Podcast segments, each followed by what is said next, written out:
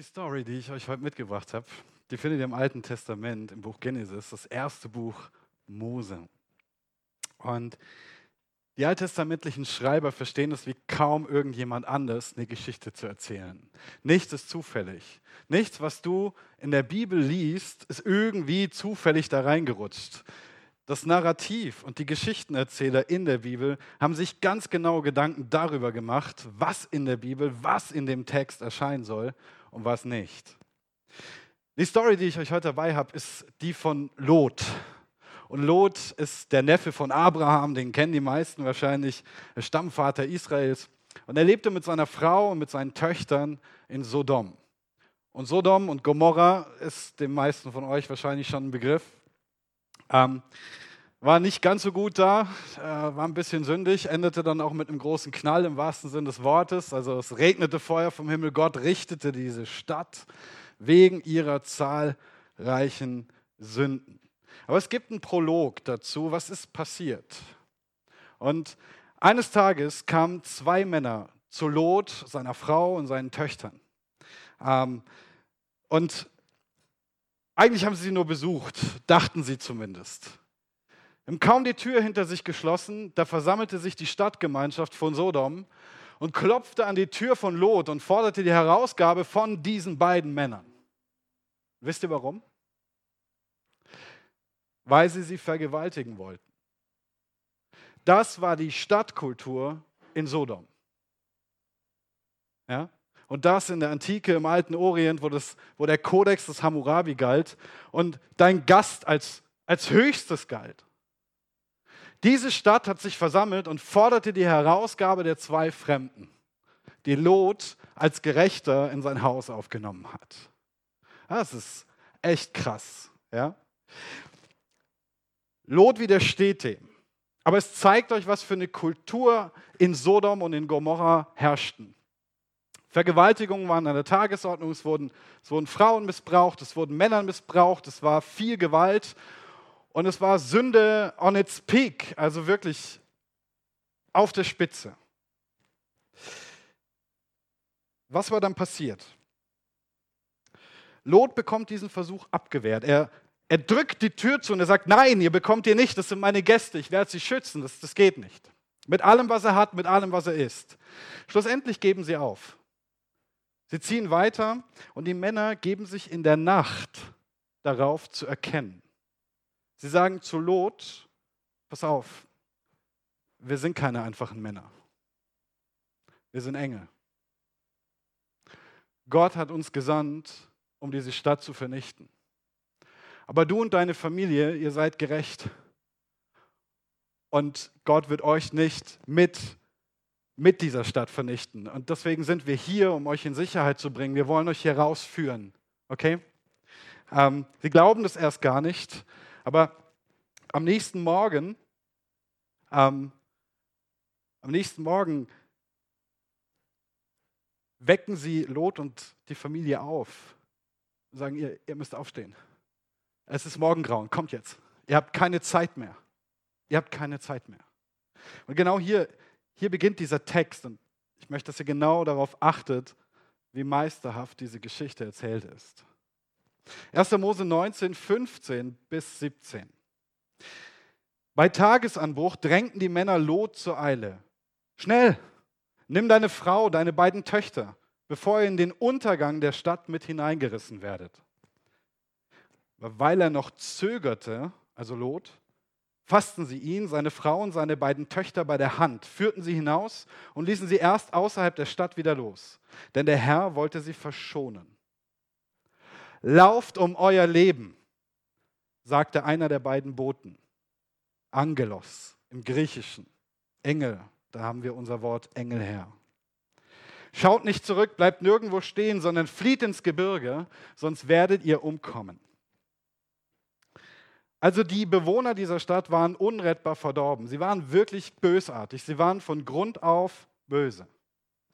Aber in Vers 16 hier heißt es, weil er noch zögerte, nahmen die Engel die ganze Familie bei der Hand und haben gesagt, raus jetzt hier, raus aus dieser Stadt. Ihr habt keine Zeit.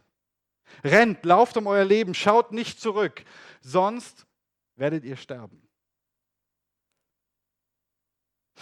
Lot wird als gerechter Mann beschrieben. Warum zögert er noch? Warum zögert Lot? Warum zögert die ganze Familie? Warum müssen die Engel sie bei den Armen packen und sagen, los jetzt? Warum wohnt er überhaupt dort? Warum, warum hat er diesen Ort für seine Frau, seine Kinder und sich erwählt, wenn er, wenn er so daneben ist und so kaputt ist? Lass uns schauen, wie die Story weitergeht. 1. Mose 19, 23 bis 28. Und da steht, und die Sonne ging auf über der Erde, als Lot nach Zoar kam. Also sie waren schon losgerannt. Sie hatten das gemacht, was die Engel gesagt hatten. Komm jetzt in Zoar an. Da ließ der Herr Schwefel und Feuer regnen auf Sodom und Gomorra. Vom Herrn vom Himmel herab. Und er zerstörte die Städte und die ganze Umgebung und alle Einwohner der Städte und was auf dem Erdboden gewachsen war. Und Lots Frau schaute zurück hinter seinem Rücken. Da wurde sie zur Salzsäule. Abraham aber begab sich früh am Morgen zu dem Ort, das ist sein Onkel Abraham, wo er vor dem Herrn gestanden hatte. Er blickte hinab auf Sodom und Gomorra und auf das ganze Land jener Gegend und sah sich um. Und siehe, ein Rauch ging auf von dem Land wie der Rauch eines Schmelzofens. Was für ein meisterhaftes Narrativ. Diese Schreiber überlassen nichts dem Zufall. es gibt eine tragische Wendung in dieser Geschichte. Und die betrifft Lots Frau. In Vers 26 heißt es, Lots Frau schaute zurück. Hinter seinem Rücken, er hat das nicht gesehen, er hat das nicht mitbekommen. Sie sind gerannt. Aber sie drehte sich um, sie, sie schaute zurück. Hatten die Engel nicht gesagt, schaut nicht zurück. Die Engel haben gesagt, schaut nicht zurück und rennt. Schaut nicht zurück. Und sie wird zu einer Salzsäule. Das heißt, sie kann nicht gerettet werden. Die Töchter schaffen es, Lot schafft es, der Hausstand schafft es. Aber seine Frau schafft es nicht, weil sie sich umgedreht hat. Was ist hier passiert? Warum steht das in diesem Text? Das ist nur ein Satz. Warum? Und warum hat sie zurückgeschaut? Warum hat sie das getan? Zu Sodom und Gomorra gibt es eine Theorie. Und ähm, die ist schon ziemlich gut belegt. Man hat höchstwahrscheinlich Sodom und Gomorra gefunden. Und zwar am Toten Meer im heutigen Israel. Ja. Man hat eine Ausgrabung gemacht. Es gibt einen, einen Dr. Stephen Collins, ein Archäologe, und äh, er hat Überreste von diesen beiden Städten gefunden, die bis auf die Grundmauern niedergebrannt sind. Was ist hier passiert? Ich sage euch, was er gefunden hat. Er hat Sand gefunden, der einseitig geschmolzen war und Glas wurde. Ein Sand, der auf der einen Seite Sand ist und eine, eine dünne Schicht geschmolzenes Glas lag obendrauf. Und zwar einem recht exakten Radius um Sodom und Gomorra rum. Was hat er noch gefunden? Naja, sie haben sich überlegt, was ist hier passiert, wo kommt das her? Und sie haben, sie haben Überreste gefunden. Diese Überreste brachten sie zu einer Theorie. Und zwar, dass ein Meteorit über Sodom und Gomorra niedergegangen ist. Ein sehr großer Meteorit. Aber nicht einfach nur eingeschlagen ist, sondern wie es oft passiert, in der Luft zerborsten. Und dass dabei so viel Hitze entstanden ist, dass sogar Sand geschmolzen und zu Glas wurde. Dieser Meteorit ist in einem gigantischen Feuerregen über beide Städte niedergegangen. Und wenn du, wenn du dich fragst, in welcher Größenordnung muss ich denken, dann denk in Richtung Atombombe. Der, der Einschlag, der Feuerregen, die Hitze, die Temperaturen, die Druckwelle, die entstanden sind, sind nicht so weit weg von dem, was wir von der Atombombe kennen. Also hier ist eine mega Druckwelle, gleißendes Licht, weil dieser, weil dieser Meteorit explodiert und verglüht. Und eine Hitzeschockwelle, die an die pyroklastischen Ströme von Vulkanen erinnert. Wisst, manchmal können Vulkane so äh, solche Eruptionen haben, dass 800 Grad heiße Rauchwolken in die, in die, in die Täler rutschen, sag ich mal. Das gleiche ist passiert in Italien, auf dem Vesuv, Pompeji, vielleicht hast du davon gehört. Ähm, diese pyroklastischen Ströme sind damals bis nach Pompeji gewandert, vom Vesuv aus. Und die waren so heiß, dass jedes organische Leben auf der Stelle komplett verbrannt war. Du kannst heute in Pompeji noch Menschen sehen aus dieser Zeit. Denn sie sind verbrannt bei lebendigem Leibe in genau der Haltung, in der sie damals waren. Du siehst dann Menschen, die schützend, sich die Hand schützend vor dieser, dieser heißen Rauchwolke, die Hand schützend ins Gesicht halten.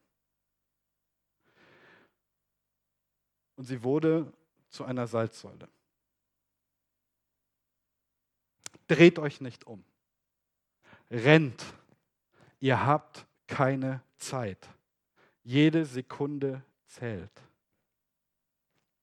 Warum hat sie zurückgeschaut? Warum? Gott wollte sie retten. Warum hat sie zurückgeschaut? Und ich habe einige Bibelkommentare dazu gelesen und ich habe nichts gefunden. Ich habe tatsächlich nichts gefunden. Und dann habe ich mich irgendwann an eine Bibelstelle erinnert, die im Neuen Testament steht. Und tatsächlich bringt sie Licht ins Dunkel. In dem Text, den ich euch jetzt hier habe, spricht Jesus vom Ende der Welt. Er spricht vom Gericht, das am Ende aller Zeit über die Erde kommen soll. Und wenn wir genau hinhören, dann haben wir einen kleinen Vorteil. Dann verstehen wir nämlich beide Texte besser. Und wir verstehen, warum sie sich umgedreht hat. Okay? Bleibt einen kurzen Moment mit mir. Lukas 17, 28 bis 33, da sagt Jesus folgendes. Ebenso auch, wie es geschah in den Tagen Lots. Lot, das ist die Zeit von Sodom und Gomorra. Sie aßen, sie tranken, sie kauften, sie verkauften. Sie pflanzten, sie bauten. An dem Tag aber, da Lot von Sodom hinausging, regnete es Feuer und Schwefel vom Himmel und brachte alle um. Ebenso wird es an dem Tag sein, da der Sohn des Menschen geoffenbart wird. An jenem Tag, wer auf dem Dach sein wird und sein Gerät im Haus hat, der steige nicht hinab, um es zu holen. Und wer auf dem Feld ist, wende sich ebenso wenig zurück. Gedenkt an Lots Frau. Wer sein Leben zu retten sucht, wird es verlieren. Wer es aber verliert, der wird es erhalten. Das Erste, was hier auffällt, ist Vers 28. Da heißt es nämlich, wie in den Tagen Lots. Und in Vers 30 heißt es, ebenso wird es sein an dem Tag, an dem der Sohn des Menschen geoffenbart wird. Was Jesus hier also macht, ist, er sagt, ihr kennt doch die Geschichte von Lot, ihr kennt die Geschichte von Sodom und Gomorra. Am Ende der Zeit wird es genauso sein. Am Ende der Zeit werden die Menschen, viele Menschen, sehr erkaltet sein im Herz. Sie werden böse sein. Es wird also sein wie in den Zeiten von Lot. Es wird sein wie in Sodom und wie in Gomorra. Und ebenso wird eben auch der Tag, an dem der Sohn des Menschen geoffenbart wird. Was bedeutet das?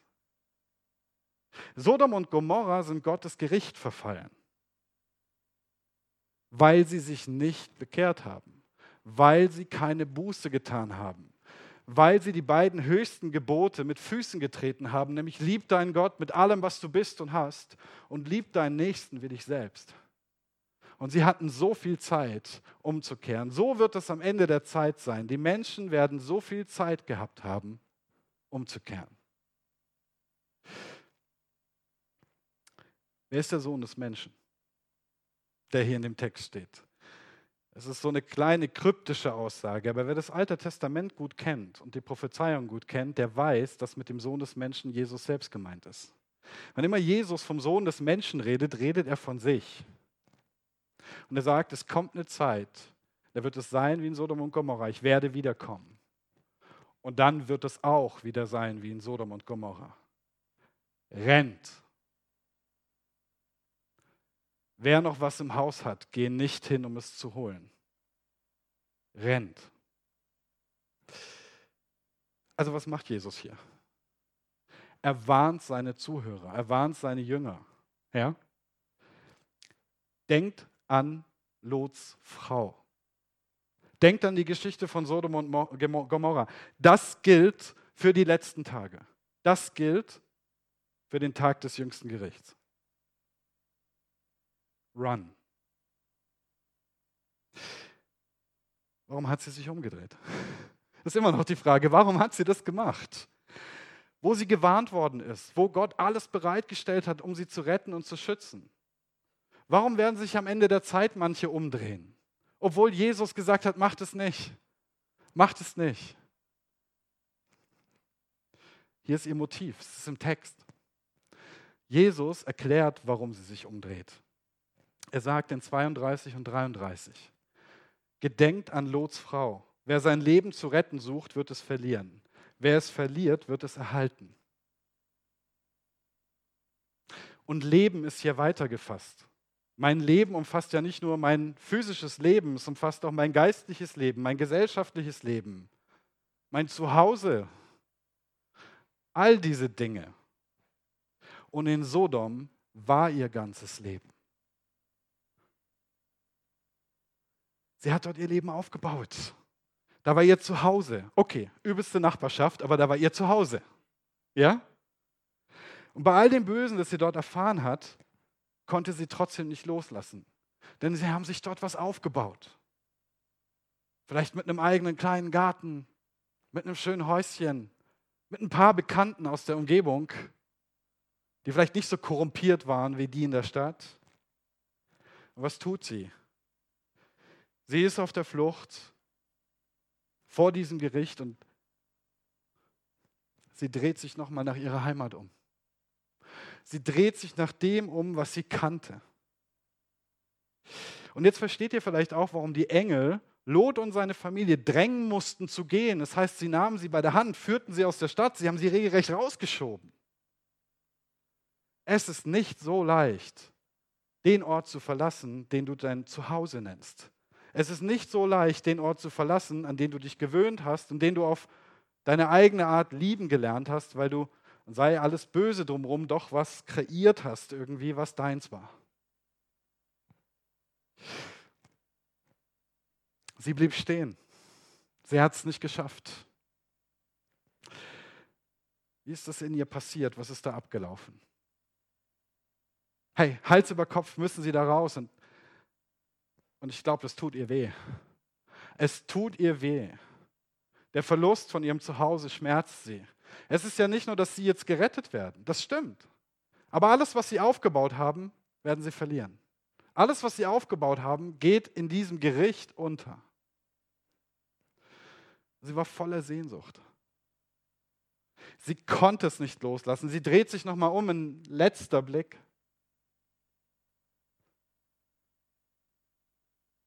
Und dann kommt der Lichtblitz des Meteoriden.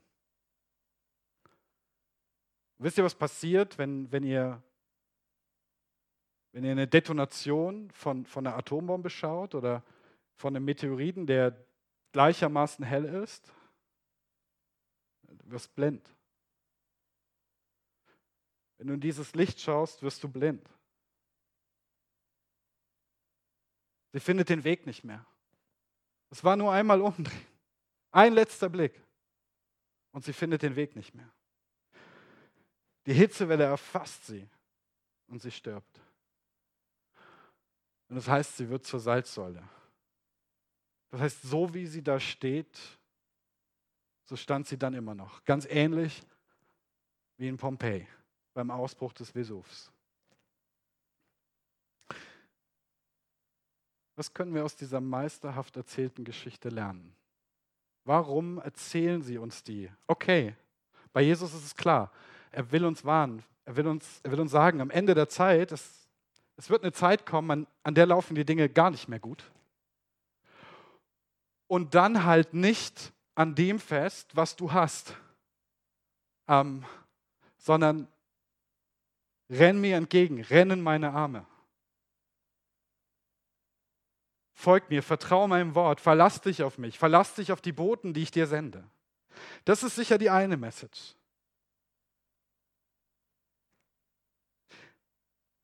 Die andere Message, die kommt mehr vom Prinzip her. Weißt du, manche Menschen, die machen die schlimmsten Dinge durch. Die allerschlimmsten Dinge. Die kommen aus der Hölle und drehen sich trotzdem wieder um. Sie schauen zurück. Auch wenn sie diese Hölle gerade verlassen, sie schauen zurück. Da ist, da ist die Frau, deren Partner sie schlägt. Und sie nimmt ihn vor den anderen in Schutz und kehrt immer wieder zurück. Das sind Kinder, die ihre Eltern in Schutz nehmen, selbst dann, wenn diese missbräuchlich mit ihnen umgehen. Der eine, der immer wieder von seinen Freunden oder von seinem Partner ausgenutzt, der sogar benutzt wird und trotzdem bleibt. Der Angestellte, der mit einer 60-Stunden-Woche ausgebeutet und mit einem Hungerlohn abgespeist wird. Der Partner, der vom Partner ständig betrogen wird und dann, dann heißt es, hey, nein, nein, aber jetzt ist alles anders, es tut mir so leid und er bleibt trotzdem und es ist am Ende wieder genauso. Lass mich dir sagen, manche Orte, manche Beziehungen in unserem Leben sind toxisch. Manche Orte, manche Beziehungen sind toxisch. Und du musst da raus. Jetzt. Warum bleiben Menschen trotzdem? Obwohl es sich anfühlt wie die Hölle, obwohl sie Schmerzen leiden, obwohl immer wieder neue Verletzungen kommen. Ich glaube, sie tun es aus ganz ähnlichen Gründen wie Lots Frau. Sie tun es, weil sie die Hoffnung haben, dass alles besser wird. Sie tun es, weil sie, dass sie sich nur an die paar guten Momente erinnern, die da waren und sich daran festhalten und klammern, sagen, nein, nein, das wird schon besser. Da war doch dieser eine gute Moment oder diese zwei oder drei. Aber 20 Mal wurden sie verletzt. 20 Mal wurden sie betrogen. Wieder andere sagen, ich bleibe, weil ich bleibe, weil es wenigstens gewiss ist. Ich weiß, was mich erwartet. Wenn ich da rausgehe, verliere ich alles, was ich habe. Ich habe Angst davor. Ich weiß nicht, was da vorne ist. Wieder andere bleiben einfach, weil sie den Wunsch haben, dazuzugehören. Irgendwo, zu irgendjemandem dazuzugehören. Weil sie sich ein Zuhause wünschen. Und weil sie vielleicht sagen, ich habe so viel investiert. Ich habe so viel gegeben für diesen Menschen, für diese Beziehung, für diesen Ort, für dieses Haus, für dieses Zuhause. Und es tut ihnen einfach unendlich weh, dass das jetzt umsonst gewesen sein soll. Dass sie das loslassen sollen.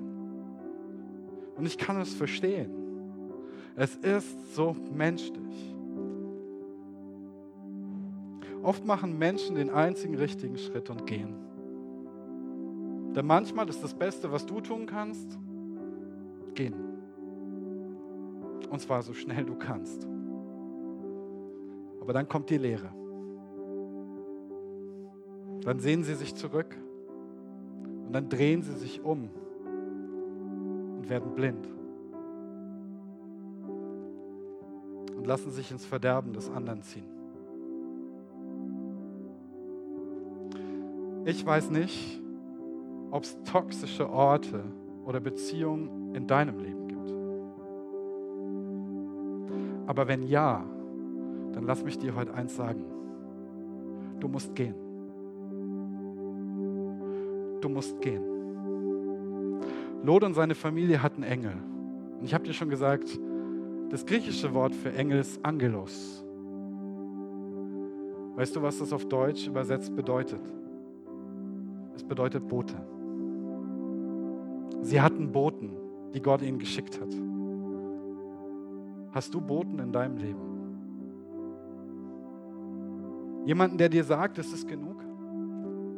Und das lässt du nicht mehr mit dir machen. Es reicht. Raus hier.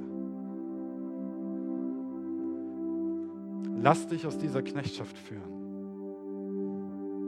Wenn du merkst, dass der Ort, den du dein Zuhause nennst, ein Ort geworden ist, der das Böse feiert, oder ein Ort, der dich zerstören will, dann geh raus und blick nicht zurück. Gott hat mehr für dich als das. Und riskier keinen Blick zurück, bis du in Sicherheit bist. Denn das ist das, was viele tun. Sie sind noch nicht in Sicherheit und dann schauen sie zurück. Ich habe nichts dagegen, dass man Dinge in seinem Leben aufarbeitet. Alles cool. Und dass man sich manchmal konfrontieren muss. Alles cool. Aber mach das nicht, solange du nicht in Sicherheit bist. Mach das nicht, bis dein Herz nicht mehr an diesem Ort oder an dieser Beziehung hängt, die toxisch ist. Sonst wirst du erstarren und untergehen.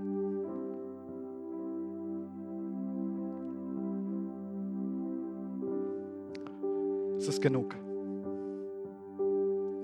Wenn da Schläge sind, wenn da Missbrauch ist, wenn du benutzt wirst, wenn du ausgenutzt wirst und wenn deine Grenzen in keinster Weise mehr respektiert werden, sag ich dir heute, sagt die Bibel dir heute, es ist genug.